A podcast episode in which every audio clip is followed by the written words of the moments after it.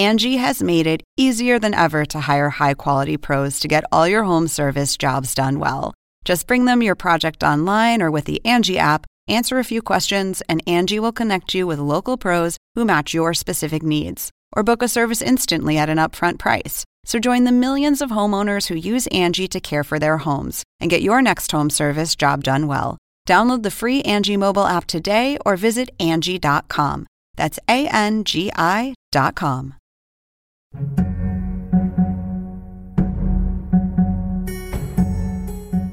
Lo primero que se me vino a la cabeza fue la imagen de, este personaje de Disney, de Quasimodo, eh, que hay una escena que incluso él abraza a Esmeralda, con, tiene este gesto de dolor. Entonces, eh, yo lo que hice fue reemplazar a Esmeralda por, por, por el, la catedral, porque era, era como plasmar en dibujo lo que creo que muchos sentimos eh, de, querer, aferrarse a esto, ¿no? de, que, de ver lo que se estaba destruyendo frente a nosotros y, y ahí nos damos cuenta que es un icono muy, muy querido a nivel mundial.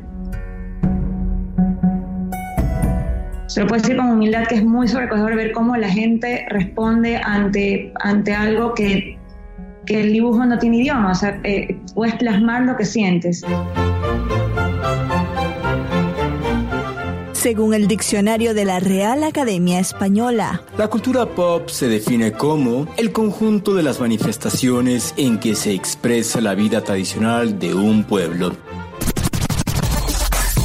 Nosotros la definimos como música, cine, televisión, famosos, teatro, moda y arte. ¿Y tú? ¿Cómo, ¿Cómo la defines?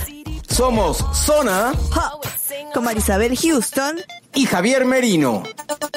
Desde CNN Radio en la ciudad de Atlanta les saludo a Marisabel Houston en la cabina número 3. Mi cuenta en Twitter es arroba HoustonCNN y mi cuenta en Instagram es arroba Marisabel Houston y bueno, hoy tenemos un episodio especial de Zona Pop CNN. Entrevistamos a un personaje que escucharon al inicio, pero en un ratito les contamos más de qué va. Ya Javier está listo en una cabina que ya apodó la cabina Zona Popera del Centro Comercial Washiwashu de Polanco. No me sé el nombre. Yo soy Javier Merino desde la Ciudad de México. Mi cuenta en Twitter es arroba Javito Merino. No, ya también mi cuenta en Twitter. Ahora soy Merino CNN. Wow, tiene apellido oh de casado. Oh my God. Y un apellido muy pipiris nice, Aladín Bomba. Y mi cuenta en Instagram soy Javito73. Y sí, en efecto, estoy en la cabina sonapopera de las oficinas de Turner en la Ciudad de México, en el centro comercial Millana en Polanco. Y si vieras la vista que tengo, mira Marisabel, muérete de la envidia con esta vista tan bonita que tengo Vamos de a- Polanco. Hay la dos edificios que son altísimos allí y a la distancia se ve el La cielo. monumental. Sí, está precioso. Pero bueno, ¿a quién entrevistamos el día de hoy, Javier? Porque fue un diseño, a ver, todos los que son fanáticos de Disney van a reconocer esto y todos los, los que estaban eh, viendo ayer la- las reacciones al incendio en la Catedral de Notre Dame eh, seguro lo, lo vieron y es una diseñadora ecuatoriana que se llama Cristina Correa Freile. Y que además el día de ayer causó revuelo en las redes sociales con el dibujo que hizo. ¿Qué fue lo que hizo literal? A un cuasimodo de la película El Jorobado de Notre Dame, abrazando a la Catedral de Notre Dame, que bueno, está de más decir todo lo que ya todos sabemos que, que sucedió el día de ayer con el mega incendio que hubo en esta catedral. Y se volvió viral este, este dibujo, este diseño que hizo. ¿Y cuántos tenía en el momento que grabamos? Como 160 mil, más de 160 mil, ¿verdad? No, tenía como ciento, lo, lo mencionamos en la entrevista que van a, Sí. que van a escuchar eh, en unos momentos, pero al momento que estamos grabando esto tiene 175 mil, o sea, creció una barbaridad, al menos unos 10 mil desde que hablamos con ella, que fue hace tres horas y media. Entonces, se está divulgando, se está dando a conocer pues esta caricatura. Y algo que mencionábamos es que la- las generaciones de- los que crecimos con estas películas de Disney que son muy distintas a las que vemos en la actualidad, em, nos identificamos mucho con en especial con esta, la de Jorobado de Notre Dame, porque algo que mencionaba yo en la entrevista es que el momento en que se cae la aguja, no sé ustedes, pero yo me recordé mm, prácticamente de, de Quasimodo montado allí, no sé qué es lo que hacía, si cantaba o qué era lo que hacía, pero me recuerdo de ese momento, Javier se muere de la risa. Lo siento, es que tú fue como un guajolote ahí corriendo por Notre Dame. bueno, pero yo, a ver, no sé los demás, pero yo lo relacioné, lo relaciono a Notre Dame, eh, esas imágenes con lo que vi en la película por obvias razones que no he ido a París, no he visto esta catedral, algo que sí ha hecho, por ejemplo, Javier, que conoce la catedral, algo que también hablaba con Miguel Ángel Antoñazas ayer, que me describía pues cuando uno entra y, y al aire también lo describía, lo que era el sonido de escuchar el órgano de la Catedral de Notre Dame en vivo y, la acústica que hay allí y todo lo que es la estructura y por supuesto las imágenes eran súper impactantes, ¿no? Porque ver eso que es un, eh, según las estadísticas, es el monumento o el lugar más visitado de París, ni siquiera es la Torre Eiffel, es la Catedral de Notre Dame. Entonces, o sea, es como que muy grande lo que ocurrió el día de ayer. A mí fíjate que eh, como mexicano, tú entras a Notre Dame y de tu lado izquierdo hay una imagen de la Virgen de Guadalupe.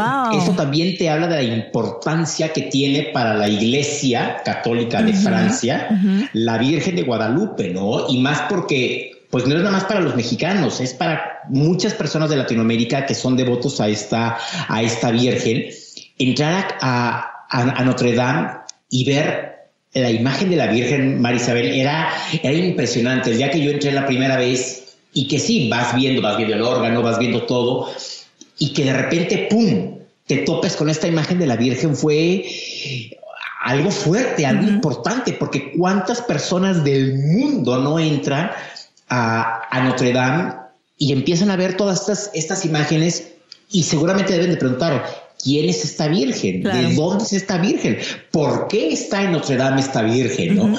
Entonces sí fue impresionante ver lo que pasaba ayer por, por, la señal de CNN que estaba pasando en la página web, de hecho toda la señal en vivo, sí fue impresionante. Aquí en la oficina todo el mundo venía ahí, ¿lo estás viendo en CNN? Y yo sí lo estoy viendo. Y tenía, hubo, hubo un momento que yo tenía a seis personas alrededor de mí viendo la imagen de, Notre Dame en la página de CNN en español. Y ojo, no tienes que ser eh, religioso, no tienes que ser católico para saber el, la magnitud cultural también que hay en esta iglesia. ¿Qué te parece si escuchamos la conversación con Cristina de lo que nos responde ella de, porque además es arquitecto, entonces lo que significó para ella en esa dualidad de carreras que tiene, que es de ilustradora y de arquitecto, em, lo que ocurrió ayer y cómo nació la idea de pintar esta ilustración que ya se hizo viral. Y regresamos comentando, pues, por qué es importante esta iglesia culturalmente, ¿te parece? Venga.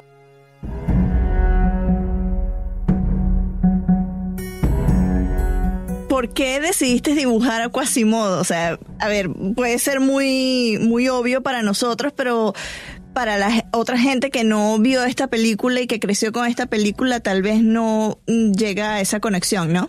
Claro. O sea, eh, realmente fue una reacción muy espontánea eh, cuando salió el video de que eso estaba pasando, que se estaba quemando la catedral eh, lo primero que se me vino a la cabeza fue la imagen de, este personaje de Disney, de Quasimodo, eh, que hay una escena que incluso él abraza a Esmeralda, con, tiene este gesto de dolor. Entonces, eh, yo lo que hice fue reemplazar a Esmeralda por, por, por la catedral, porque era, era como plasmar en dibujo lo que creo que muchos sentimos eh, de, querer, aferrarse a esto, ¿no? de, que, de ver lo que se estaba destruyendo frente a nosotros y, ahí nos damos cuenta que es un icono muy, muy querido a nivel mundial.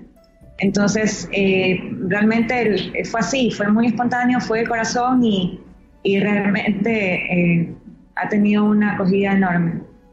Oye, Cristina, tú como artista que te dedicas al diseño, a la ilustración y a la arquitectura, ¿qué representa ver a Notre Dame como la vimos ayer millones de personas alrededor del mundo. Claro, es, una, eh, fue una, es una tragedia, ya realmente verlo en tiempo real es impactante, eh, ahí uno se da cuenta el poder de las redes, el poder de la, de la comunicación ahora, eh, es una impotencia también porque este, uno lo ve por, por el celular, por un iPad, por una computadora y, y no puedes hacer nada más que esperar, ver qué pasa.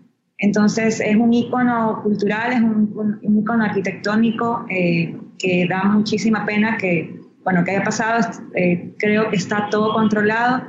Eh, se ha salvado la parte exterior, la parte de estructura, pero sí va a haber un, trabajo de, de, de, de, volverlo a hacer, ¿no? De, un nuevo comienzo para, para Notre Dame.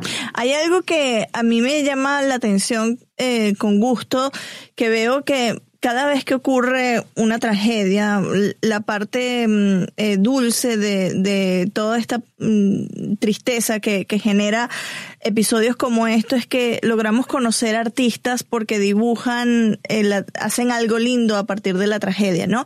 En este caso es que te conocimos a ti y que tu ilustración tiene más de 160 mil likes y más de wow. 2.300 comentarios.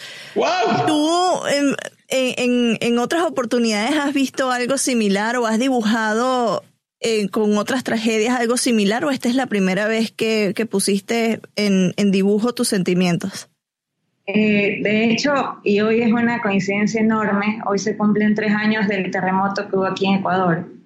Entonces pasó algo muy parecido a nivel más, más local, más nacional, que hice un dibujo eh, que era que decía Ecuador con la forma de las, de las agujas cuando marcan un terremoto, que también tuvo esta tendencia a, a, este viral, pero fue muy sobrecogedor, o sea, con, se lo puedo decir con humildad que es muy sobrecogedor ver cómo la gente responde ante, ante algo que, que el dibujo no tiene idioma, o sea, eh, puedes plasmar lo que sientes. Entonces, eh, sí lo he visto, me, me, conmueve mucho, me conmueve ver cómo la, la, lo usan, lo, lo, lo mencionan, lo, eh, lo, lo, transmiten, ¿no? Entonces, este, sí, justamente hoy, hoy son tres, tres años de terremoto aquí en Ecuador.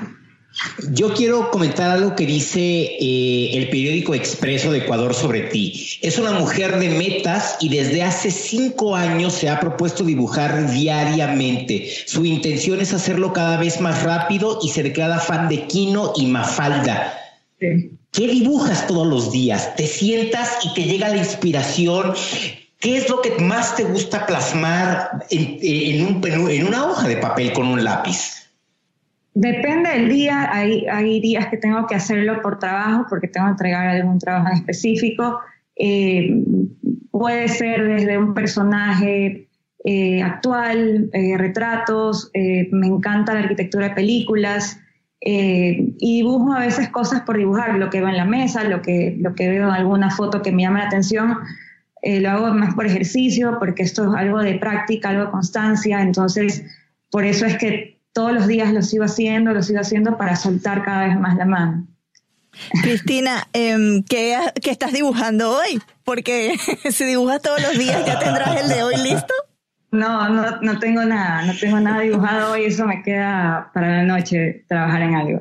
Oye, Cristina, ¿tienes a la mano lo que eh, a Quasimodo ayer, abrazando a Notre Dame, que nos puedas enseñar y para verlo así en tus propias manos? Aquí la tengo. Es un dibujo realmente pequeño. ¡Wow! ¡Wow! ¡Wow! Qué lindo, porque es que expresa mucho, o sea, su cara. Mira, yo, te cuento, yo cuando vi que se caía la aguja, para mí fue eh, como niña que creció en los 90, una impresión muy grande porque la primera imagen que me venía a la mente era Quasimodo trepado en esa aguja y yo decía, no puede ser, se cae nuestra infancia con la caída de esa aguja. Y, y cantando que... Luis Miguel de fondo, sueña por un mañana. Casi, casi, casi, pero imagino que es algo similar lo que te pasó a ti y más como arquitecto, ¿no?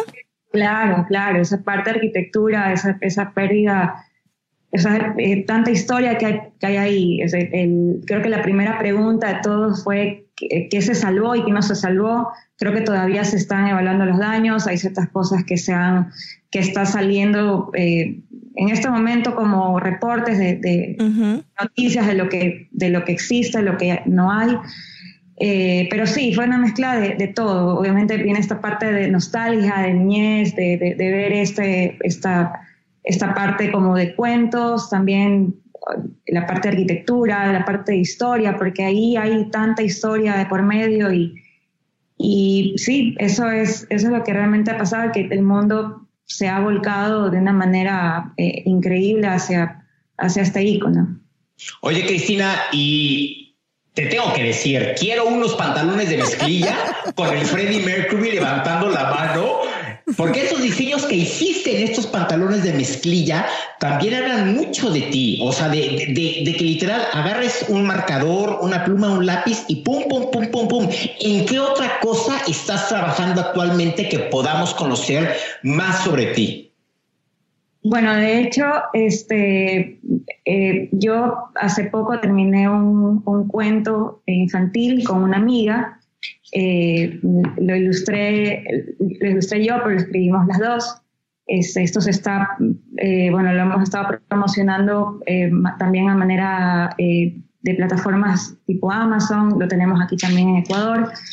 estoy trabajando en unos proyectos que todavía no puedo decir, pero son, van a ser súper interesantes, que van a mezclar también la parte de, de dibujo tal vez, o sea, por ahí va a haber un diseño, puede haber muebles, ahí lo dejo un poco en el aire, pero eso está, está todavía eh, recién cocinándose. ¿Nos puedes decir cómo se llama el nombre del libro que ya está a la venta por si hay alguien que obvio que, pues, que, esté interesado? Se llama, bueno, lo tengo aquí de hecho. Muéstralo, muéstralo. Venga, venga. Y si tienes unos pantalones talla 28 de mezclilla, también los puedes ahí, ¿eh? Este es, se llama El cocinero Raúl y el tesoro del baúl. Ay, qué lindo nombre. ¿Nos puedes decir algunas de las ilustraciones que hiciste ahí, por favor? Son, están hechas a lápiz. Eh, realmente cada página tiene un color. Ok. ¿De qué se trata el libro? ¿Cuál es la historia del libro? Es de un cocinero que lo llaman para que sea pirata, pero él se da cuenta que lo de él es no es pelear, sino cocinar. Entonces hay unas, unas cuantas aventuras que pueden ver qué es lo que pasa después cuando decides si es pirata o, cocinero. ¡Ah, está bueno! Cristina, recuérdanos cuáles son tus redes sociales por si hay algún despistado que todavía no ve este dibujo de Quasimodo abrazando a Notre Dame, vaya y lo vea.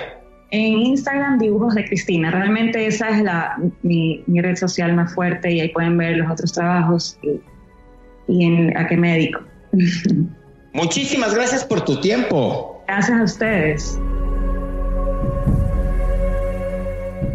Bueno, era Cristina Correa Freile que nos habló desde Guayaquil, Ecuador, la tierra de nuestra querida Isabel Bucaram.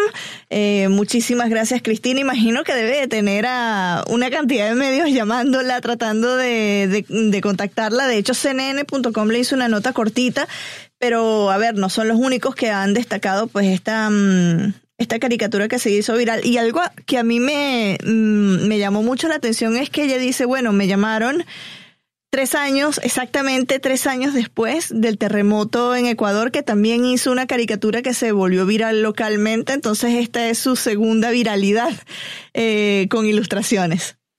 Además, lo que estuvo chido de la entrevista y que me gustó y qué lástima que no tengamos un video podcast, no, fue que nos mostró que tenía ahí el dibujo. No, bueno, ya, ya me pidieron el video también porque les dije la señal se ve muy bien, entonces me dijeron, me dijo Paula, quiero todo, quiero video, quiero episodio, quiero todo, todo, todo. Y yo, ok, ok, ok, ok. Mira la que exigente salió, mira la que exigente salió la Paula. Pero bueno, también, también le voy a pasar a Javier ese pedacito de video para que lo ponga en las redes sociales de Zona Pop, que es arroba Zona Pop CNN en todas partes, en Twitter, Facebook y en Instagram y en, Google Podcasts, Apple Podcasts, Spotify, todas partes. Pero bueno, ¿por qué es importante la Catedral de Notre Dame?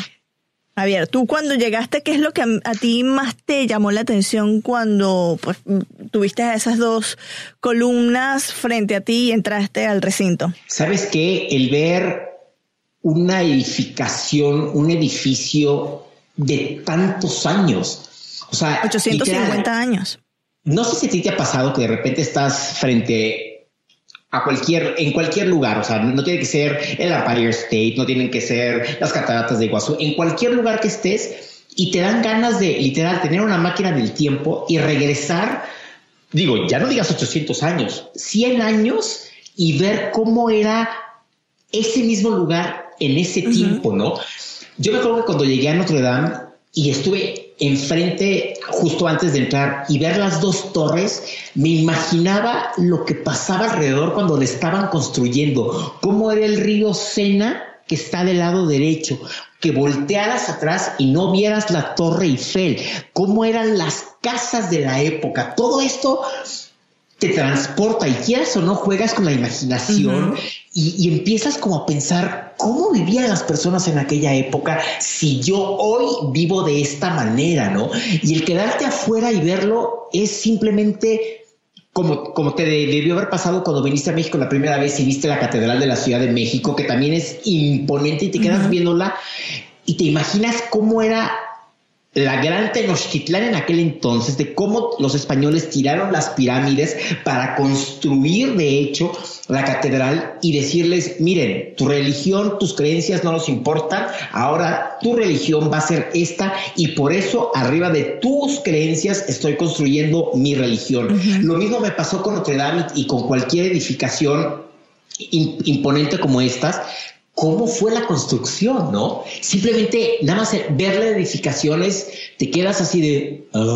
y además que uno ahorita lo piensa de que lo construyeron en una época en la que la tecnología no está tan avanzada como estamos actualmente y algo que por ejemplo hemos leído es que esta catedral está tan bien documentada y mapeada a nivel de tres dimensiones que se pueden imprimir cosas, imagino, en, en tercera dimensión y puedes de alguna manera restaurar, pero Imagínate, en esa época en la que se construyó la catedral no tenían nada de lo que tenemos ahorita, entonces el esfuerzo fue aún mayor y tardaron, hubo gente que la empezó a construir y no nunca vio cómo se terminó porque tardaron, que no sé, tú tienes la fecha específica, pero fueron como casi 200 años, ¿no, Javier?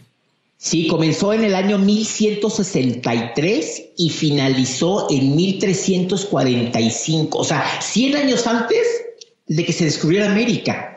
Imagínate. Más de 100 años, o sea, es impresionante cómo algo de 1163 a 1345, o sea, siga así. Esa es la belleza que tiene Europa, ¿no? Que eh, tú llegas allá y ves esos edificios que sabes que tienen siglos y lo comparas con lo que vemos aquí, particularmente en Estados Unidos, que son edificios relativamente nuevos y tú dices, wow esto vio guerras, esto vio generaciones, pero al por mayor, sobrevivieron a guerras, fueron reconstruidas. ¿Cuántas historias pudiesen contar estas paredes si hablaran? Uf, no, imagínate. Pero bueno, ya salió el presidente Macron a decir que en cinco años se iba a, terminar de reconstruir esta iglesia. Muchos expertos habían dicho que iban a ser 10, pero él dijo no, van a ser 5 años. Oye, ya, ya, simplemente las tres familias más ricas y poderosas de Francia, la cantidad de dinero que van a donar. Sí, todo el mundo está donando dinero. Eh, la UNESCO declaró a, a, esta catedral Patrimonio Mundial de la Humanidad en 1991, entonces bueno, ahí eso les debe decir por qué es importante. Algo que mucha gente retoma y que ayer antes cuando hablaba con él lo mencionaba mucho y es lo imponente que son esos ventanales de rosas. Eh, este, son las ventanas redondas que vemos en las dos columnas em, cuando entras, que son los campanarios, ¿no? Los campanarios y que la, lo que refleja es eh, esos ventanales cuando tú entras, que es algo precioso. Este nos dice mm, nos dice Antoñanzas, también hay una campana principal de la catedral que tiene nombre la campana. Eso a mí me, causó mucha gracia que a la campana. Ah, sí, todas las campanas tienen nombres. Cuando vengas a México te voy a llevar al tour que hay de los campanarios de la catedral me encantaría. mexicana. ¿Tú lo hiciste? sí, sí, sí, y te cuentan el nombre de cada una de las campanas y por qué ese nombre. De hecho, hubo una que se dejó de tocar a la que le pusieron la muda. Porque dejó de, porque dejó de, de tocarse, pues, porque no les voy a contar la historia porque es una historia muy larga, pero bueno, cada una de las campanas tiene su nombre, como lo mismo debe de tener Notre Dame. Se llama Emmanuel, como el presidente Emmanuel Macron. Se llama Emmanuel la, campana y mm, de la nota que tenemos en CNN español, cnne.com, dice que esta eh, campana ha marcado momentos significativos en la historia de Francia, como el final de la Segunda Guerra Mundial y también este suena en días festivos y ocasiones especiales.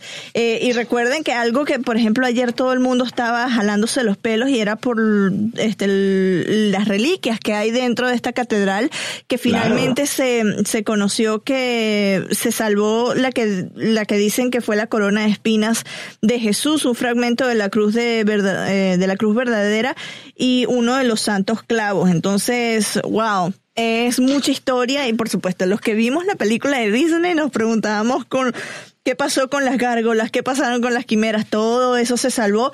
Al parecer, aunque las imágenes fueron muy impactantes, la destrucción no fue tanto como este como se esperaba, a ver si hubo destrucción, porque todo ese techo que tú mejor lo podrás explicar, pero yo por lo que he visto que era un techo de madera con este hecho de leña de bosque, todo eso es lo que se incendió y lo que provocó que la aguja cayera y todos estos daños, pero en sí lograron salvar muchas cosas, que eso es una muy buena noticia. Javier, ¿algo más que agregar? Sí, nada más, las tres familias que están donando estos 700 millones de dólares son la familia del multimillonario francés François Pinot, que es el suegro de Salma Hayek, que ellos están donando 113 millones de dólares. La, la familia, el grupo Moet Hennessy Louis Vuitton eh, están donando 226 millones y la familia Bettencourt, o sea, la familia de L'Oreal, están, eh, que controlan un 33% de, de L'Oreal, que son marcas como Maybelline, Lancome, Garnier y Kiss, están donando 53.500 millones de dólares. O sea, dinero no les va a faltar para renovar Notre Dame. Ahora, a lo que estamos pendientes y ya para finalizar es a la investigación, qué es lo que pudo haber ocurrido. Las autoridades pues relacionan el incidente con las renovaciones actuales que se estaban este, dando allí en en la catedral, así que estaremos muy pendientes de saber por qué o qué es lo que dio inicio a este incendio. No vamos a especular, aunque hay muchas teorías conspirativas que también las pueden leer en cnne.com. Así que uh, nosotros no les vamos a decir ninguna para no influirlos, pero vayan a la página y lean las, eh, las teorías que se están dando con respecto a esto. Yo soy Javier Merino desde la cabina zona popera de Turner en las oficinas de Turner México. Mi cuenta en Twitter es arroba merinoCNN y en Instagram me encuentran como Javito73. Y yo soy Marisabel Houston desde la cabina 13 CNN Radio. Mi cuenta en Twitter es arroba HoustonCNN. Tenemos el mismo apellido en Twitter.